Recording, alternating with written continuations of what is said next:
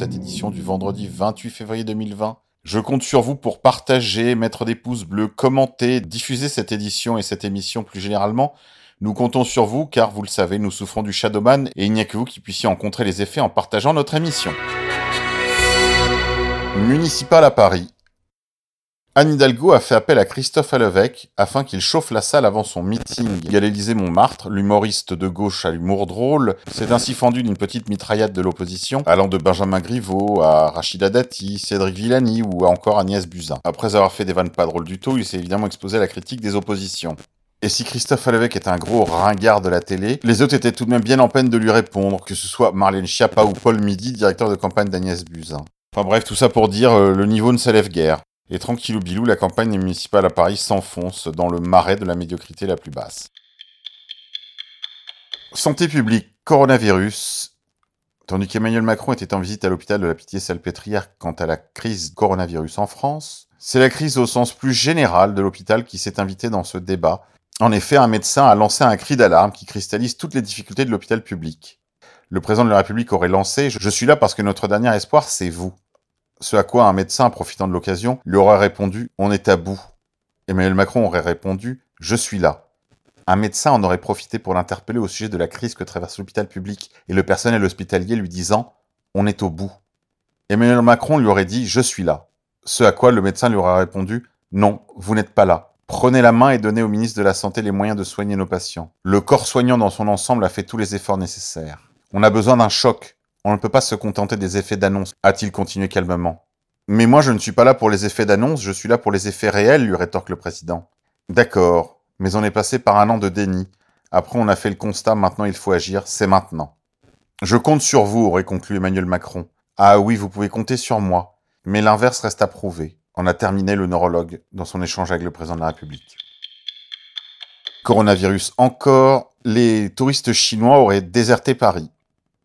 En effet, ceux qui ont les yeux rivés sur le secteur du tourisme peuvent confirmer que les Chinois sont absents en ce début de saison. On ne voit plus les files de Chinois s'allonger devant les magasins Vuitton ou les boutiques autour du Louvre. Les grands magasins, habitués à une clientèle chinoise, c'est évidemment une mauvaise nouvelle pour l'économie politique, mais une excellente nouvelle pour la qualité de vie des Parisiens, je n'ai jamais compris l'intérêt qu'il y avait pour des Chinois de venir à Paris pour acheter des articles fabriqués en Chine, importés en France, et qu'on leur revend 10 fois ou 100 fois le prix qu'on leur a acheté en Chine. Tout ça n'a pas de sens. Et si le coronavirus peut aider à amorcer la pompe de la démondialisation, alors ce sera toujours une bonne nouvelle. Coronavirus encore. Alors que deux décès ont été recensés en France parmi les 18 cas diagnostiqués jusqu'à hier, aujourd'hui 38, Emmanuel Macron s'est rendu hier à l'hôpital de la Pitié-Salpêtrière à Paris. Le virus circule déjà parmi nous, a constaté l'un des spécialistes. Je pense qu'il va y avoir une situation à l'italienne avec des chaînes de transmission autochtones, a commencé le professeur Eric Combe, chef de service des maladies infectieuses et tropicales. International. Grève générale dans les îles grecques contre de nouveaux camps de migrants.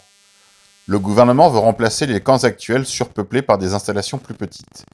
Les élus et la population locale s'opposent vigoureusement à cette décision.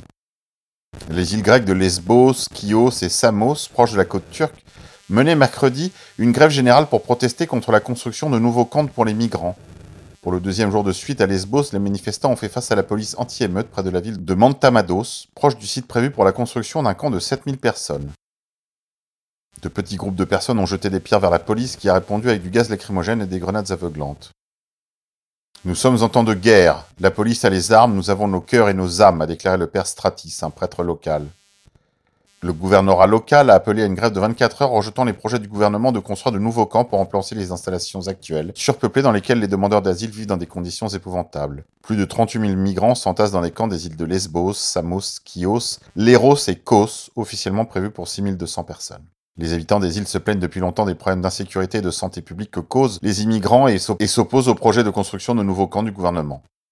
L'État avait déjà mis en colère les insulaires dans le courant de février en annonçant que des terres pourraient être réquisitionnées pour une période de trois ans pour construire de nouveaux. Brexit. Londres menace de se retirer des négociations avec l'Union européenne dès juin. Après la sortie du Royaume-Uni du bloc européen à la fin janvier, la publication du mandat de négociation britannique a confirmé les profonds désaccords avec Bruxelles avant même le début de ces complexes discussions. Faute de progrès rapide, le gouvernement britannique a menacé de claquer la porte dès juin des négociations post-Brexit avec l'Union européenne, excluant un alignement sur les règles communautaires réclamées par Bruxelles en échange d'un accord de libre-échange avantageux.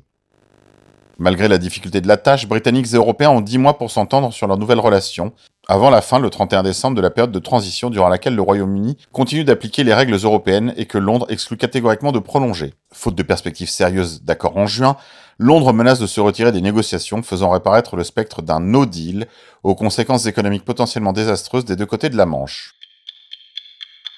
Une jeune youtubeuse de la droite allemande propulsée égérie anti-Greta Thunberg quasi inconnue du grand public il y a deux semaines, Naomi Seipt, qui publie des vidéos conservatrices sur YouTube, fait l'objet d'une intense couverture médiatique. Des dizaines et des dizaines d'articles en quelques jours, une jeune youtubeuse allemande, Naomi Seipt, s'est retrouvée propulsée à la fin de février en poste d'anti-Greta Thunberg par le lien d'un article du Washington Post annonçant son recrutement par le Heartland Institute, un think tank américain qui défend notamment des positions climato-sceptiques. À l'exception d'un visage juvénile, Naomi Sept, 19 ans, n'a pas grand-chose à voir avec Greta Thunberg, ni même avec une anti-Greta. D'abord parce qu'avant de figurer dans la presse mondiale, la jeune femme était globalement inconnue du grand public, même en Allemagne. Naomi Sept n'était jusqu'à son recrutement par le Heartland Institute qu'assez marginalement intéressée par les questions environnementales. Le sujet qui l'anime, explique-t-elle, est plutôt la liberté d'expression. Sa plus grande peur est que l'Allemagne redevienne une dictature communiste, comme elle l'explique dans sa première vidéo officielle, publiée il y a un peu moins d'un an. Sur une vingtaine de vidéos publiées sur sa chaîne avant le début de février, seules deux sont consacrées au réchauffement climatique. Les autres développent surtout des thématiques classiques de la droite allemande, avec des positions souvent proches de celles du parti Alternative for Deutschland, ou AFD, avec qui elle nie toute proximité, malgré sa participation à au moins un événement organisé par le parti. Naomi Sept ainsi consacré des vidéos à l'immigration en Allemagne, à la fierté d'être allemande, à l'état-providence ou au fait qu'on pouvait être forte sans être féministe.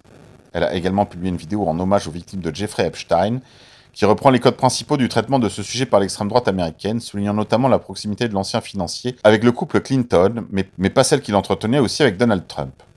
Son sujet favori reste toutefois les manipulations des médias accusée de tromper volontairement le grand public. C'est d'ailleurs ces mêmes médias qu'elle accuse d'avoir poussé les comparaisons entre elle et Greta Thunberg. Think tank ultralibéral qui soutient globalement les politiques du gouvernement Trump en matière d'environnement et d'économie, le Heartland Institute ne cache d'ailleurs pas vraiment son intention de faire de Mademoiselle Seipt une anti-Greta à l'échelle mondiale, en la conviant d'ores et déjà à la prochaine CPAC, ou Conservative Political Action Conference, grand messe de la droite américaine où elle fera un discours sur l'alarmisme climatique. Bref, qu'elle soit de droite ou de gauche, qu'elle soit conservatrice ou libérale, sorosienne ou trumpiste, les adolescentes de 16 ans n'ont pas à faire de politique, même si elles en ont 19. Santé. Le Skullbreaker Challenge est une nouvelle absurdité qui court sur les réseaux sociaux, en particulier sur le réseau chinois TikTok, qui s'était déjà illustré par la diffusion d'un suicide de l'un de ses utilisateurs diffusé en direct, ou la viralisation de danses brutales. Le principe de ce défi, à traduire littéralement par briseur de crâne, et de convaincre une personne de sauter sur place encadrée par deux autres positionnés de part et d'autre. En réalité, elles vont lui faire chacune un croche-pied qui l'enverra à terre sur les fesses. Le Skullbreaker Challenge est une plaisanterie extrêmement dangereuse qui est devenue virale. De nombreux adolescents ont déjà fait des chutes sévères entraînant des pertes de connaissances, traumatismes ainsi que des fractures osseuses. Au point que le réseau social TikTok a été dans l'obligation de publier des messages d'alarme et de s'engager à retirer les vidéos au fur et à mesure qu'elles sont mises en ligne. Bref, les ados sont vraiment des idiots et les réseaux sociaux n'y arrangent rien.